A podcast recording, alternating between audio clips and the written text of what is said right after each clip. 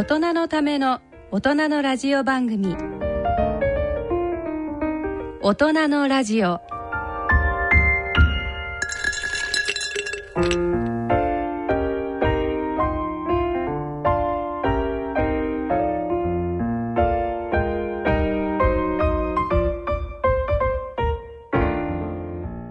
ご機嫌いかがでしょうか？氷香です。皆さんご機嫌いかがですか？奈良正治です。第4土曜日のこの時間は予防医学をテーマにお送りしております。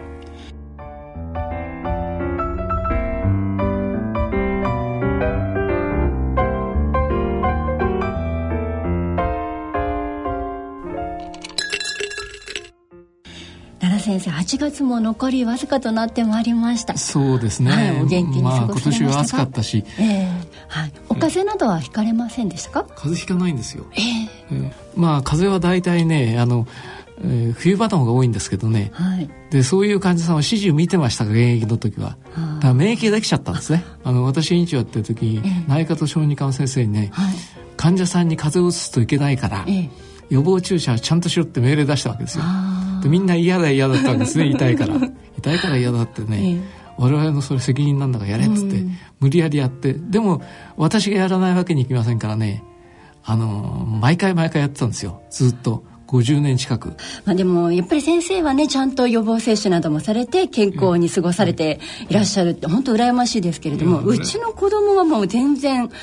予防接種は頑張ったんですけれどももうプールだって言ってはしゃいで保育園に預けていくとお熱ですって言ってすぐに呼び出されまして、でお熱下がるのかなと思ったら今度は手足口病ですっていうことで、あれなると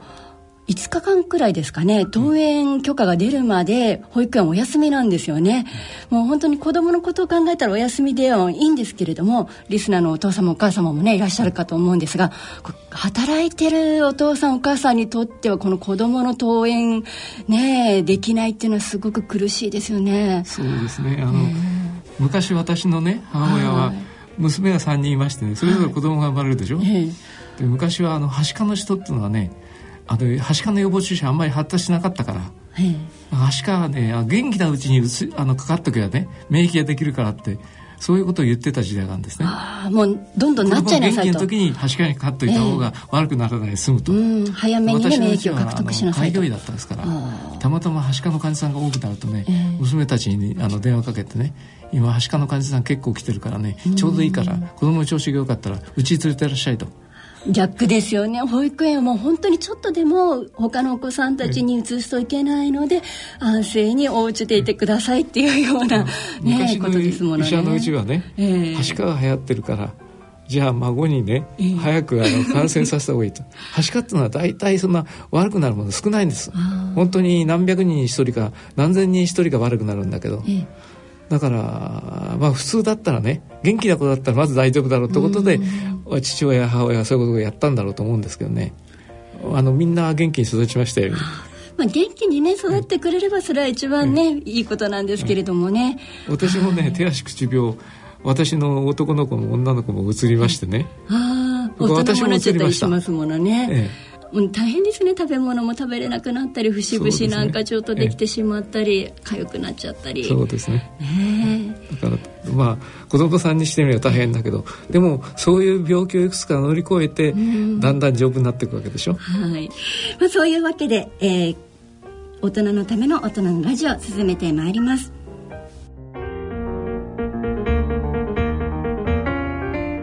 大人のための大人のラジオ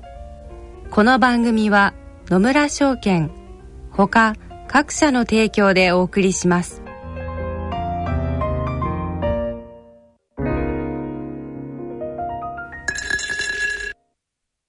野村。第二の人生に必要なのはお金だけじゃないから。ゆったりとした旅を楽しみたい。健康はもちろん若々しさもまだまだ保ちたい。住まいをもっと快適にしたり相続のこととかもしもの時のことも考えておきたい。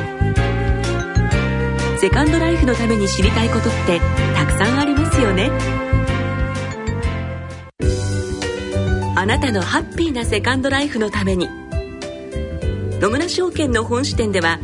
さまざまなスペシャリストを講師にお招きして野村のハッピーライフセミナーを開催しています。詳細はウェブで「野村のハッピーライフ」と検索してください。なお当セミナーではセミナーでご紹介する商品などの勧誘を行う場合があります。それの村に来てみよ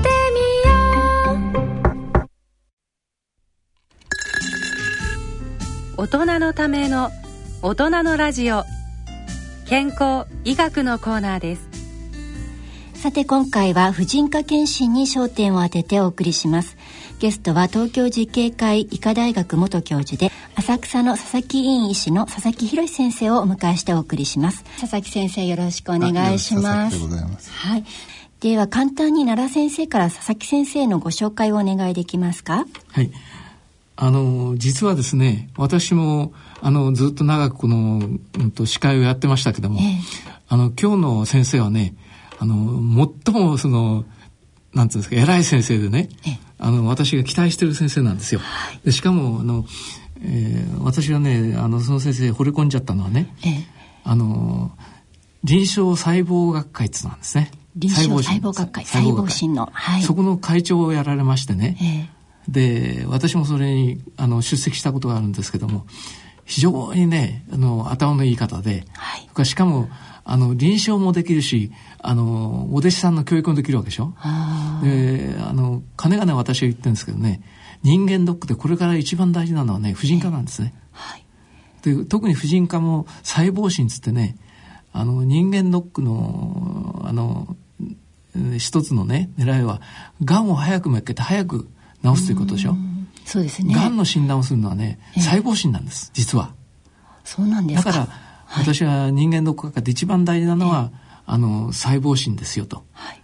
それから今まではね、人間ドックにその細胞診のね、あの、超専門家がね、来てくださることはなかったんだけど、私は細胞、あの、佐々木先生お願いしてね、あの、引っ張り込んじゃったわけですよ。えー、で、佐々木先生はね、えー慈恵医科大学のご出身だって言ってましたね、はい、実は私の一族も慈恵が多いんです。そういうことで、ね、先生ね、えー、頼みますからあの人間どこか入ってくださいよって。関わりも深い。ということで、ね、はい、それで引っ張り込んでいろいろお話受けたまってこれがやっぱり大切だなと、はい、あの安倍総理大臣がねあのこれからはご婦人の時代だと。女性の時代であると、えー、言ってます、ね、あの会社の役員ね30%はね女性じゃなくちゃならないっていうことをおっしゃってますよね。はい。でもね人間ドック学会で一番大事なのはやっぱりご婦人なんです。で人間ドック学会のアキレス腱があるんですよ。ね、うん、どういうことアキレス腱は、えー、乳がんと子宮がんなんですよ。ね、でそういうその乳がん子宮がんの細胞診の専門家ですから、えー、そういう先生を引っ張り込んだのみんなね驚いてるんですよ。人間ドック学会に新しい風が、ええ、吹き込まれるということで。私はねもう80過ぎてますから、え、これからの時代を背負ったっていうのはねやっぱり佐々木先生とかそれから何人か先生がいらっしゃいますけどそういう先生たちが人間ドック学会をももっともっと大きくしていくだろうと。公助それから五助それから共助自助公助っていうのは公に助けるというんで例えばあの、医療団はね、あの、控除の部分が非常に多いんですね。公にサポートすると。ええ、で、日本ではね、あの、いわゆる医療とか予防ってただだと思ってる人が多いんですけど、でも外国がなかなかそういうことできないんで、あの、えっ、ー、と、もともと事情があったんだけど、日本もね、いろいろその医療に、あの、お金がかかるようになってくると、やっぱり自分で自分のことをね、うん、その守らなくちゃいけない。つまり自分で自分を助ける。自助が大切だってことをねこの頃そのあの政府の偉い人も言ってるわけですね。健康保険じゃないんですドックっつうのは。だけどあのドックでその自分の健康をねあらかじめ見ていただいてそれで治すものは治すそれからあのいけないものは取っちゃうそういうことができるようになりますからドックっつうのはね本当に大事。でそのドックでねこれからやっぱり推進力になるのはこの佐々木先生なんですよ。だから今日はね超大物を口説き落として引っ張ってきたんで、えー、私は緊張してます。はい改めて佐々木先生よろしくお願いします。はい。お医者さんにか、えー、なられたいきさつというのを簡単に教えていただけますか？えっ、ー、と一言で言うとですね、はい、私の3代の前からですね、えー、産婦人科なんですよお父様もおじいちゃまもということですか？それからおじさんたちも自警代代々。外科と産婦人科でいたので、えー、はい。えー、いつもですね父たちおじたちが話してる言葉がですね医学用語でオペとかですね、えー、なんかアウスとか何を言ってんだろうなと子供の頃思ったもんでね。でそれが非常にかっこよく見えたんですよ。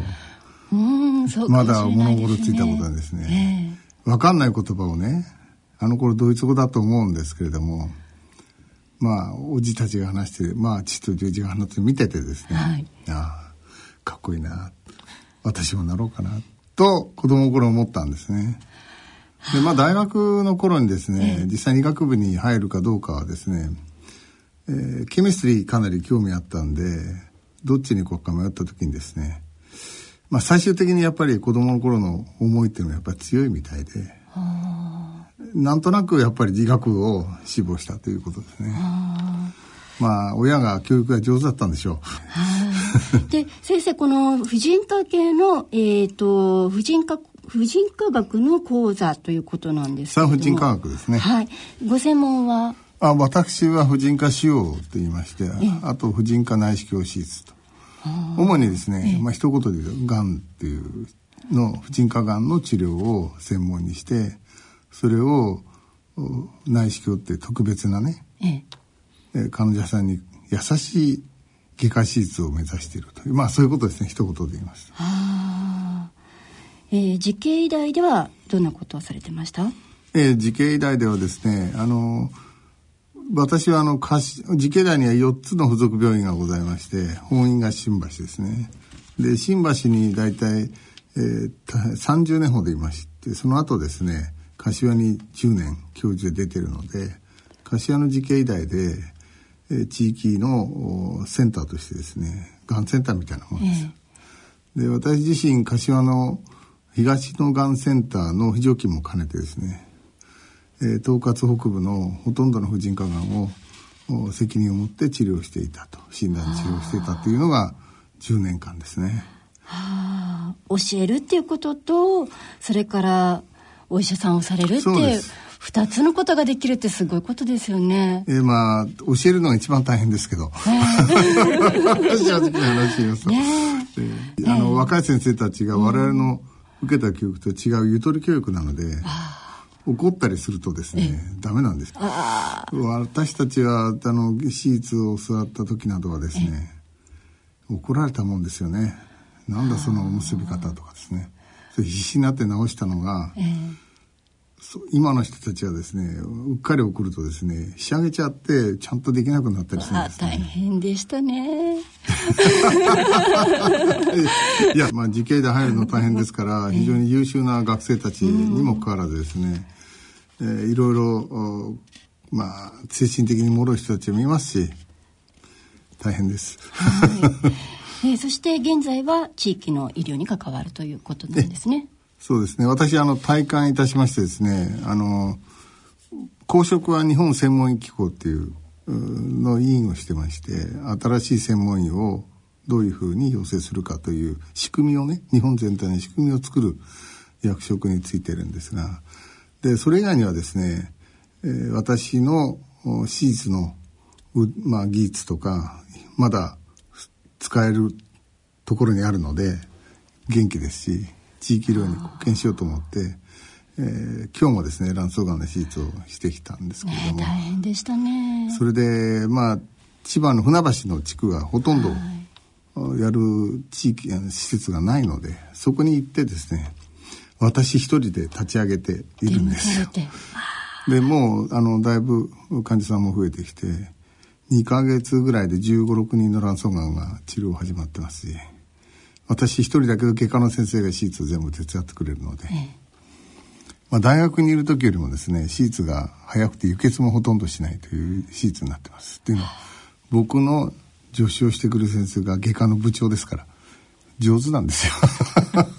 婦人科系のちょっとこう、あのー、検診に今日は焦点を当ててお伺いしたいんですけれど、えー、基礎的なところからちょっと教えてください。はい、婦人科系の病気、いろいろあると思いますが、どんな病気があるんでしょうか？皆さん、あの、ご存知のようにですね、まあ、大きな悪性腫、がんって言われているものと、それから良性って、まあ、命には別用ないんだけども、あの、体の調子が悪くなる良性の疾患。それからあと感染症ですね。いわゆる、女性性器にこう感染を起こす、まあ、クラミジアとかですね、まあ、STD 関係って、はい、要するに性行為感染症みたいなものも治療を我々しなきゃいけないんです。はい、でそれが婦人科なんですね。はい、で産科は別にあるんです。あ別々なんですね。そうです。はい。えっ、ー、と病名と特徴それぞれちょっとずつ教えていただけますか？でまあ皆さんご理解いただくのにですね頻度の多い病気からですね、えー、名前を挙げるとですね一番多いのは子宮筋腫なんです。子宮筋腫。これはですね、えー、筋肉のコブが子宮にできるんですけれども、はい、その原因がですね実はその女性ホルモンを分解する酵素が弱い人と強い人がいましてね。弱い人が子宮で分解できなくてですね、えー、たまりができるんですね子宮の中で。でコブになっちゃうそれが子宮筋腫。そうなんです。でそれまあお酒強い人と弱い人と同じなんですよ、えー、非常に頻度が多いですね。誰でもなる可能性が、まあ、女性であれば。小さいものだったら大体多くたくさん見つかるんですけども、えー、実際には症状がある非常にひどい症状はですね出血ですね。で貧血になってしまう、うん、それから痛みとかですね、えー、それから大きくなって圧迫症状って膀胱が圧迫されて頻尿になったりおしっこ出なくなっちゃったりとかですね。便秘がひどくなったりそういう症状が出てくる人もいます。僕が一番大きな手術した時にはですね、えー、23キロぐらいありましたかね。え何が23キロなんですか？子宮自体が。へえあらあらそんな。まあ妊娠カートぐらい大きな、取ったらですね23キロの筋腫もう動けないんですねまあ、そこまでほっとかなくてもいいと思うんですけど、まあ、そういう方もいます。はい、でも非常に頻度が多いですね。その他には？その他にはですね、あの、比較的多いのが、あの、卵巣脳腫。これは若い人にも多くてですね、20代、30代でも非常に多いのは、例えばですね、20代、30代、卵が卵巣にあるわけですけど、卵子。はい。卵子はですね、そそつかしい卵子がいてですね、いろんな例えば刺激を受けてですね卵巣の中で勝手に半分で卵子だけで分裂始めちゃう。えー、性交渉していないのに。そうそう。まあいろんな原因があると言われてるんですけど、電磁波とかですねいろんなこと言われてるけれどもはっきりはしてない。ただですねちょっと家系があってお母さんがやってると子供もなりやすいまあまあ卵巣の分裂しやすさっていうのが遺伝するんですね。そうするとですね気血腫って。髪の毛油あ脂肪ですね。脳歯とかですね。骨。目もあったことあるんですね。で特に問題なのは女性20代で痙攣を起こす子がいるんですね。卵巣に脳ができて、要するに気血腫の脳ができてそれが自分の脳に似てるので自己抗体ができて自分の脳に似てるから脳自分の脳をまあ、攻撃してですね痙攣を起こすんですね、えー、自分で自分をっていうことですね。そう気血腫が卵巣に3センチぐらいちっちゃいのがあるだけでなる。僕は3例ぐらい治療してますけど、えー、卵巣を取ると治るんです。で最近分かってきて不明な卵巣のその気血腫から痙攣を起こすというのが実際に抗体が証明されてですね。そういう病気もあるんですよ婦人科ってだからね脳の痙攣してこう、若い子が痙攣してる子がね卵巣の気血取るだけでね治っちゃうんです脳に何か影響があるのかなと思いきや卵巣を治療すると治るそうです。そうです。もうあの親御さんたちすごく喜んでますけどね、えー、うん。ね治療されたらねほんで私はあの腹腔鏡でやるから傷もにね1センチぐらいちっちゃな傷で、ね、やってあげるかも全然わかんないね、女性にとってはね本当にね こう病気になると、まあ、そういう特殊な病気もあるんですね。はい。あとは一番あの30代の一番の死因というのは何かと言いますとですね子宮頸がんなんです。乳がんでないんですよ。妊婦さんの死亡率の最大の原因は子宮頸がんです、まあ、私も実際にあの本院に新橋にいた時に、えー、子宮頸がんがまあ、2期かなんかね、えー、かなり進んでステージがあるんですよねいくつか。やっと子供ができたから自分は死んでもいいから子供を助けていやもうお子さん生まれたんだけどね、えー、そこの選択になってくるわけですよね自分を生かすのかお腹の中のという究極的なそういう辛いのもありますよね、えー、はい、婦人科っていうのはやっぱり妊娠とも関連がかなりあるので。ですね。こう一言でね、えー、がんだから治療しましょうとすっぱりといくようなものではないですね。ですね。はい。まあ、こういろいろな病気がありますけれども、えー、その中でも婦人科検診ではどんな疾患を対象として、えー、検査をしていくんでしょうか？ね、一般で婦人科検診で行うのはですね、まあ、死亡につながる子宮がんを、えー、あるいは卵巣がんとかですね、うん、子宮体がんというがんをですね、えー、早期に見つけて、うん、婦人科のがんの場合には早く見つけるとねほぼ助かっちゃうんです。命に関わりがある子宮がんだけれども、早期に発見すれば。そうです。例えばゼロ期だったらほぼ100%治癒率で子宮を取らない、えー、うん。温存できる温存できる。まあ一期一期でも、えー、95%ぐらいは治る。なので、えーまあ、検診を受ければね子宮はなくならなくて簡単な治療で済むんですよ。だから予防医学はすごく役に立つね。世界中で認められた唯一の検診方法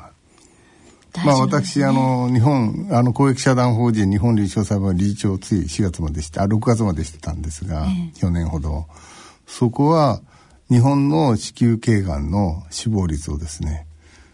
大幅に下げた。ね、今2500人ぐらいしか死なないんだけれども、えー、昔は1万2000とか2万人近く亡くなってたのが、細胞診の早期診断で検診でですね大幅に減った。そうです。これは世界でも同じです。いや今日実はですね佐々木先生にお出お出ましいただくということ僕私私非常に緊張してるんですよであの今までねあのこの番組出ていただいたのはどっちかっつったらあの私のなん弟分みたいな人がおい出てくれってことで 出てきたんですけど今日は特別の大物なんですね。で、あの、さっきもちょっと申し上げたんだけども、あの、人間ドックっていうのはね、はい、これからどんどん伸びていく、その領域なんですね。そうだと私も人間ドックでね、あの、人間ドックは今、生活習慣病をね、どどういうふうに防ぐかってことを重点を置いてる人もいるんだけど、実は、ね、人間ドックでもう一つ大物なのはがんなんです。で、がんを早くめっけて早く、あの、処置してしまえば、あるいは、あの、予防注射すればね、ならないってことが分かればね、こんな結構なことないんですね。そうですね。で、その親分が佐々木先生なんです。えー、で、臨床細胞診学会というのがありましてね、そこの理事長さんはやってらっしゃった。で、人間ドック学会の一番の弱点っていうのはね、実は婦人科だったんですよ。で、私は相当強引な男ですから、うん、あの、佐々木先生に目をつけて、なんとかこうね、人間特化科に入っていただこうと思って、いろいろやってて、こういうことになったわけなんで、今日は大変嬉しいんです。はい。それから何度も言うことですけど、あの、人間ドック学会のアキレス腱は、やっぱり婦人科なんです。それで、総理大臣さんがですね、これから女性の時代であると。会社の役員は30%女性しなくちゃいけないっていうようなことおっしゃいましたでしょ、ええだから私はそれをね、あの、逆に使いましてね、人間ドック学会のこれから大事なのはご婦人であると。うん、一番大事なのは子宮がんですよと。それから乳がんですよと。だから、さあの佐々木先生にお願いしなくちゃならないこといっぱいあるんですよってことを言ってるんですけどね。だから次の世代はもう佐々木先生がね人間ドック学会の重要なポストに座っていただいて、はい頑張っていただかなくちゃいけないと思います。えー、改めて子宮関連のがんについて詳しく教えていただけますか？はい。はい、あの子宮関連は、えー、まず子宮のですね入り口のところちょうど膣にこう出てるところがありましてそれ子宮頸部って言うんですけど、はい、首みたいなところですね。そうです。はい、で子宮の形がですねちょうどナスのような形してましてちょうどナスの先は首みたいにへこんでますよね。えー、はい。それであの頸部ってよ。であとはタイプいうのがありまして、はい、それ赤ちゃんが育つところなんでそこのできるがんは両方違う種類なんですね。うん、で最近はですね体がんが非常に増えてまして昔は頸がんがですね私が40年前に慈恵に入って習った時にはですね頸がんが1あるあ10あると体がんはまあ1かなっていうぐらい。10対1だと。で今は5対5です。頸がんと体がんの同じ数です。うっかりすると体がんのが東京では多くなってる。というので、実は子宮頸がんの検診ばかりが注目されてるんですが今後はですね体がんの検診を重点的にやらなきゃいけなくて、うん、まだ人間ドック学会はですねそこまで手が届いていないんですねなのでぜひですねあのそこのところをドックでは注目していただきたいとは思っております。はい。あの実は人間ドック学会でもね佐々木先生のご指導でその子宮頸がんの細胞診をするねあのえっ、ー、といろいろなあのブラシがあるんですけどそれも佐々木先生のご指導で新しいものを使おうじゃないかと、それからあの佐々木先生にいろいろねご指導いただきながらやっぱりその一番大事なのはねあの子宮がんなんですよ。子宮がんを早くめっけて早く処置をすることができる。それから子宮がんにならないようにねその今いろいろ問題になってるあの子宮がんのワクチンがありますよね。ありました、はい、え。だから子宮がんのワクチンをどうしたらいいかってこともあのご相談しなくちゃいけないと。そういうわけでね最も重要な人物なんです佐々木先生は。はい。子宮がんはどんなふうに検査をされていくんですか？あ、頸がん、子宮頸がんの話ですね。はい、子宮頸がんの場合には入り口に見えるので、子宮膣鏡で開いてですね、実際に見ながら細胞を取ってくるんですね。で、それはですね、器具でこすったりするんですけど、えー、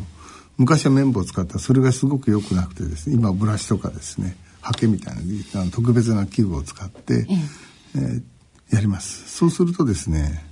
えー、精度よくできると見逃してしまうことはあまりない？見逃すっていうよりはですね、え発見できない初期の病変っていうのがあるんですね、はい、例えばあの中等度異形成って非常に見つけることが難しい、はい、3割ぐらいしか見つからないんですよいろんな方法で。でまあそれをですね、えー、両方見つけるのに最近はですね細胞診だけでなくてヒトパピロンウイルスこれは子宮頸がんの原因のウイルスですけど、そのウイルス自身をがんウイルスを測ろうじゃないかという動きがあって、えー、両方をですね今同時に測る検診が普及しつつあります。はい。これ実際に病気になると治療っていうのはどんなものがありますか？もちろんですね、えー、日本はですね子宮頸がんの手術が非常に上手で、一期のがんですとですね9割以上の生存率なんですね。あとは放射線の治療もあるんですけど放射線かけちゃうとですね子宮の横に卵巣があるので実は卵巣にも放射線かかってしまう。そうするとですね若い人なんかは卵巣が働かなくなってしまう。ホルモンが出る被爆しちゃうんですね。なので、えー、若い人たちにはですね例えば30代とかですねまだに赤ちゃんを産めるような年代の場合の卵巣は働いてますから子宮手術で取って例えば後で放射線をかけなきゃいけない場合も考えて卵巣位置を移動した手術中にですね。そういうことしてますそんなこともできるんですね。できるんです。もう女性のですね、えー、美しくいっていただく、はい、ね、女性は若く美しくいただくのがいいので、えー、ホルモンを大事にして卵巣を残してあげる、えー、で将来子宮の移植ができるようになったらですね卵巣を残す時はもしかしたらできるかもしれない希望が持てます。はい。あのー、結構ね、あの、子宮がんになっちゃったって話もありましてね。そうですね。実は僕のアメリカの恩師がですね、はい、あの、奥さんをね、4人変えたんですよ。全部子宮がんで亡くなったんです。うん、で、おかしいなって言ってたんですけどね。なんと、あの、ポリポジスです。あのウイルスの。ああそうですよ、ね、それでその分かんなかったんです今から30年ぐらい前は。うん、だからあの人ねなんで奥さんもらうとねみんな死んじゃうんだろうと。で、ね、あの無名の医師の頃からねだんだんだんだん偉くなって最後はねケネディ大統領の医療顧問やった大物だったんですね。最後はね女優さんみたいに綺麗な人だんだんもらっていくわけですよ。うん、みんなすげえなっつったらね何のことはないそのその先生がウイルスを持ってウイルスを持ってたんです。そうです、ね、だからそのウイルスを次々に奥さんに植え付けたわけですね、うん、でそのご本人はピンシャしてたんですね、うん、もうでもおととし先おととし亡くなりましたけども、まあ、そういうことがあるんであの今そのまあ今非常にええええ、あの的確なお話いただいたんですが子宮頸がんはですね原因があがんウイルスヒトパピローマウイルスっていうのが原因のウイルスだってことがすでにもう分かっていて原因も分かってる。それから予防法も、まあ、子宮 HPV のウイルスの検査とか細胞診をやって予防もできる。でかつですねもっといいのはあ予防をするですねワクチンがすでに開発されて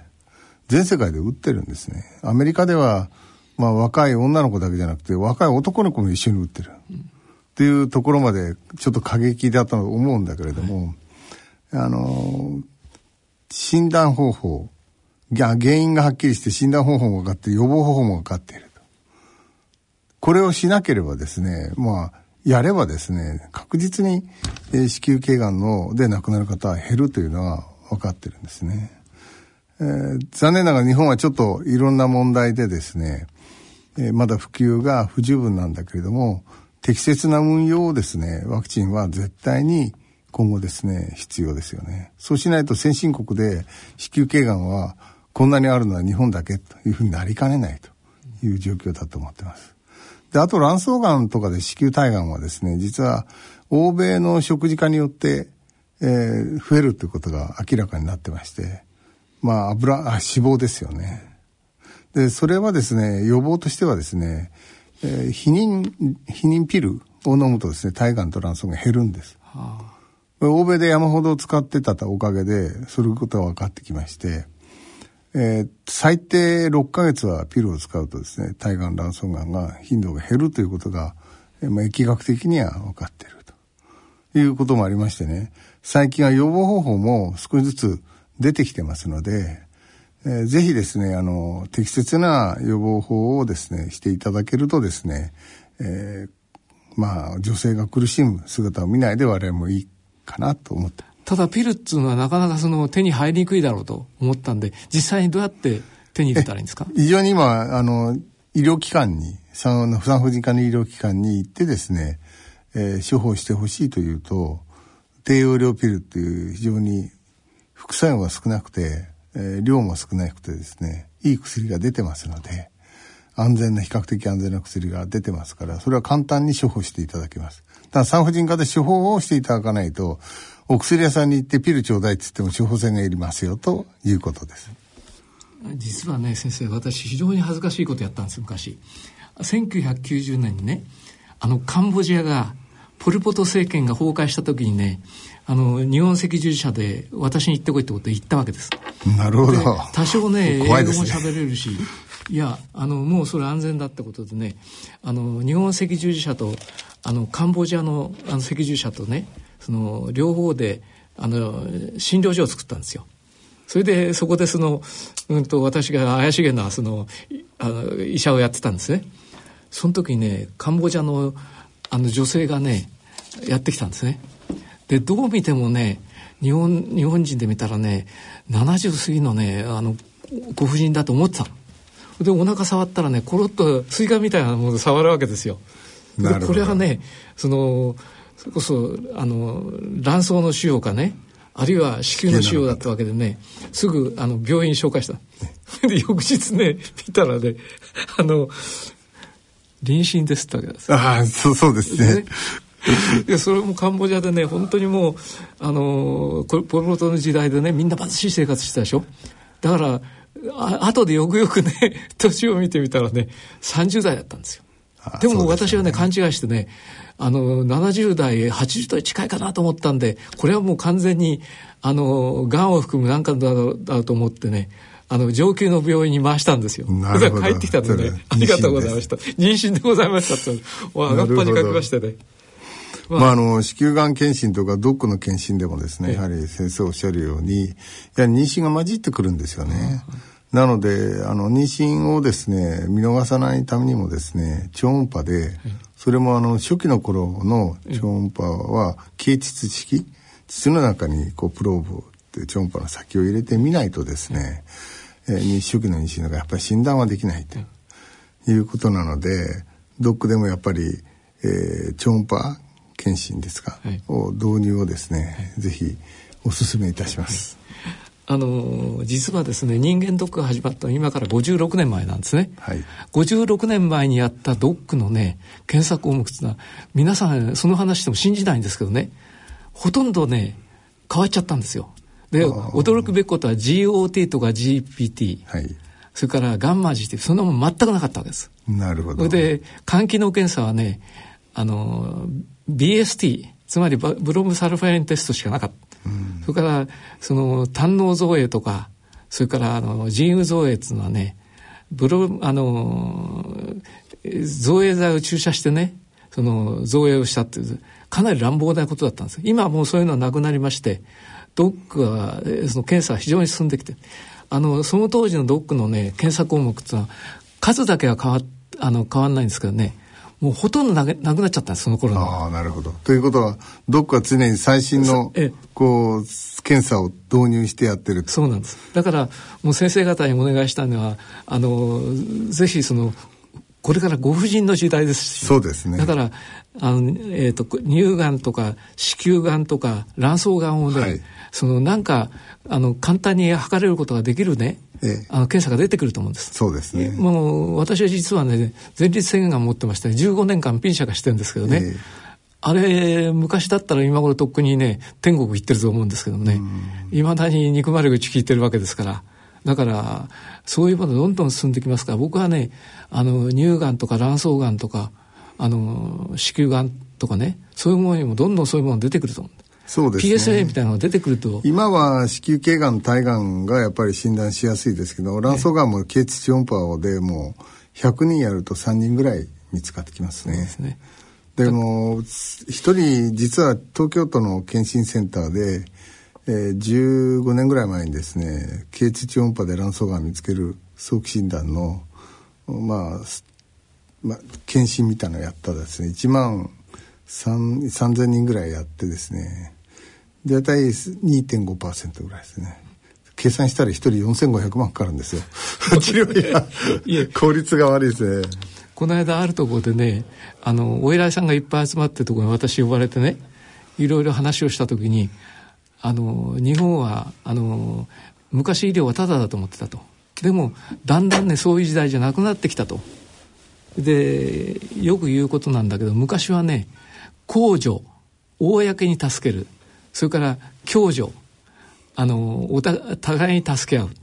それからあの互助互助会ってありますね。そういうものがその次に自助つながったと。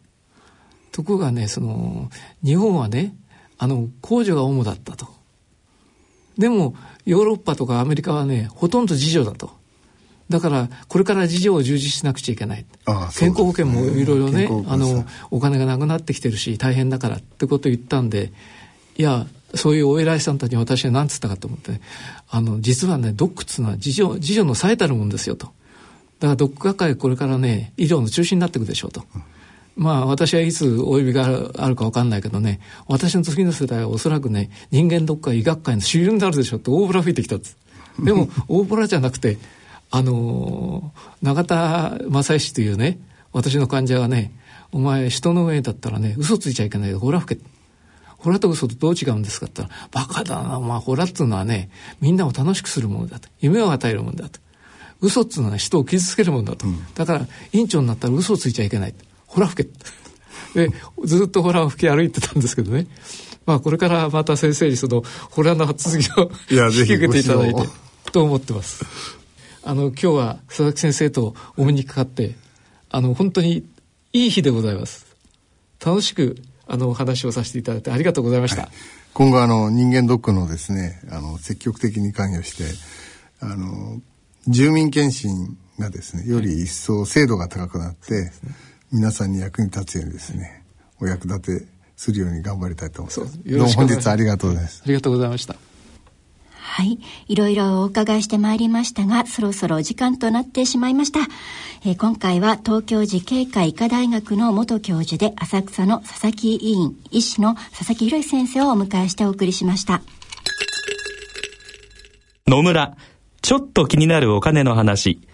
今回は NISA です。楽丸さん、最近よく NISA という言葉を見たり聞いたりするんですけど。少額投資非課税制度のことを皆さん、略して NISA と呼んでいます。詳しく教えてください。毎年100万円までの投資額を上限に、上場株式や株式投資信託などの配当金や売買益などが5年間非課税になる制度のことなんです。誰でも解説できるんですか？日本にお住まいで NISA 口座を開設する年の1月1日時点で20歳以上の方。ただ、NISA 口座の利用にあたっては、いろいろと注意事項もございます。一度ご確認ください。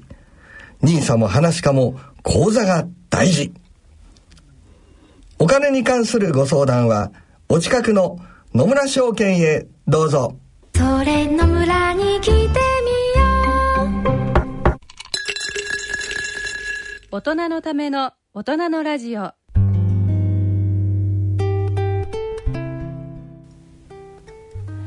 さて、今回の大人のラジオはいかがでしたでしょうか？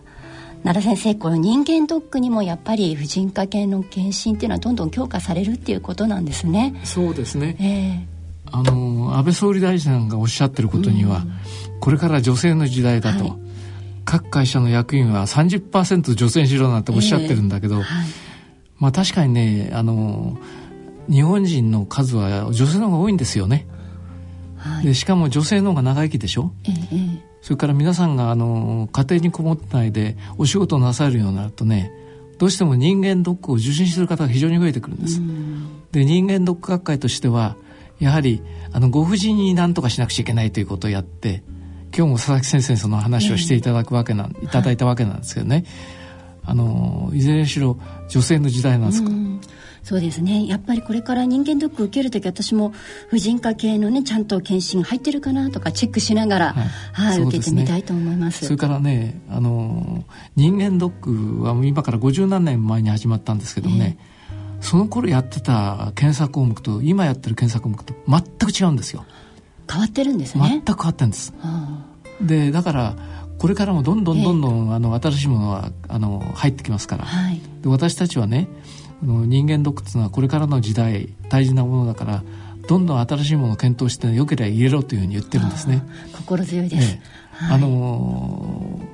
ー、えっ、ー、とそういう話していいかどうかわかんないけど女性のあの子宮頸がん、はい、頸がんが実は一種の伝染病だってことが分かってきたわけですね。だから免疫の予防注射しようっていうのもあったと。で昔はだけどねつい20年ぐらい前はそんなこと知らなかったわけ誰も。でなんであの人は奥さんが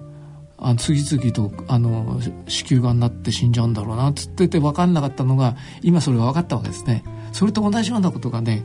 いろいろな病気とかいろいろなものでね分かってくるでしょ、うん、どんどん進んでますからもう本当にびっくりするぐらい進んでるわけですよ。はい、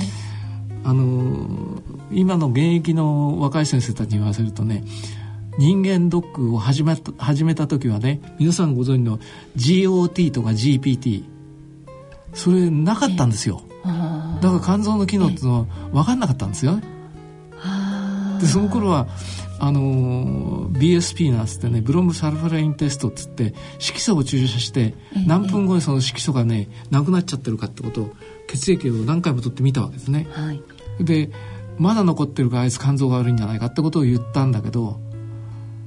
例えてみればねあのくたびれてる人を用意どんで駆け足させてああいつは 100m をねあの15秒 ,15 秒でかけたから大丈夫だった。あいつは途中でひっくられちゃったらダメよってことと同じような検査だとでもそういう検査はなくなったんです今。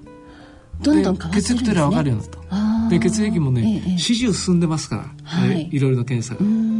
だから血液検査だけでも進んでますしその治療法も進んでるしなんかそのまあ予防注射もできてきましたしね、えー、そういうことを考えてみるとねあと5年10年経ったらまたガラッと変わるんじゃないかと思うんです、もう医者の方も勉強しないとね、えー、遅れちゃうわけですよ。大変です、ね、だから例えばいろいろ新しい検査ができてくるでしょ、えー、でそれね何だか分かんないこともあるんですよ私でも。で専門に聞いてみて、専門家に聞いてみてあこれはこの検査だよと。あのこういう検査なんだよってことを教わってはあって感心するわけですけどね、ええ、私が学生の頃はそんなことできなかったのでどんどんできるようになった。だからまああの5年前10年前と比べるとねものすごく進んでるんですね。ところが今現在ドッグをやってる人とは気が付かないんです。毎日毎日あの進んでることがね。はい。わかりました。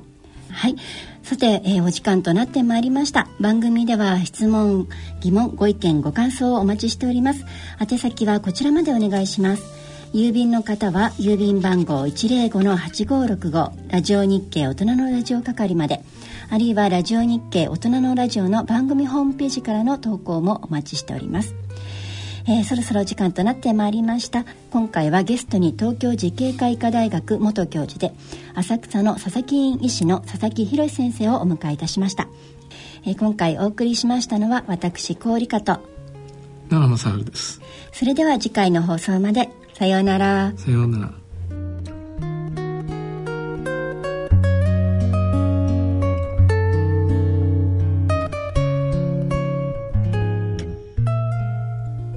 大人のための大人のラジオ。この番組は野村証券ほか各社の提供でお送りしました。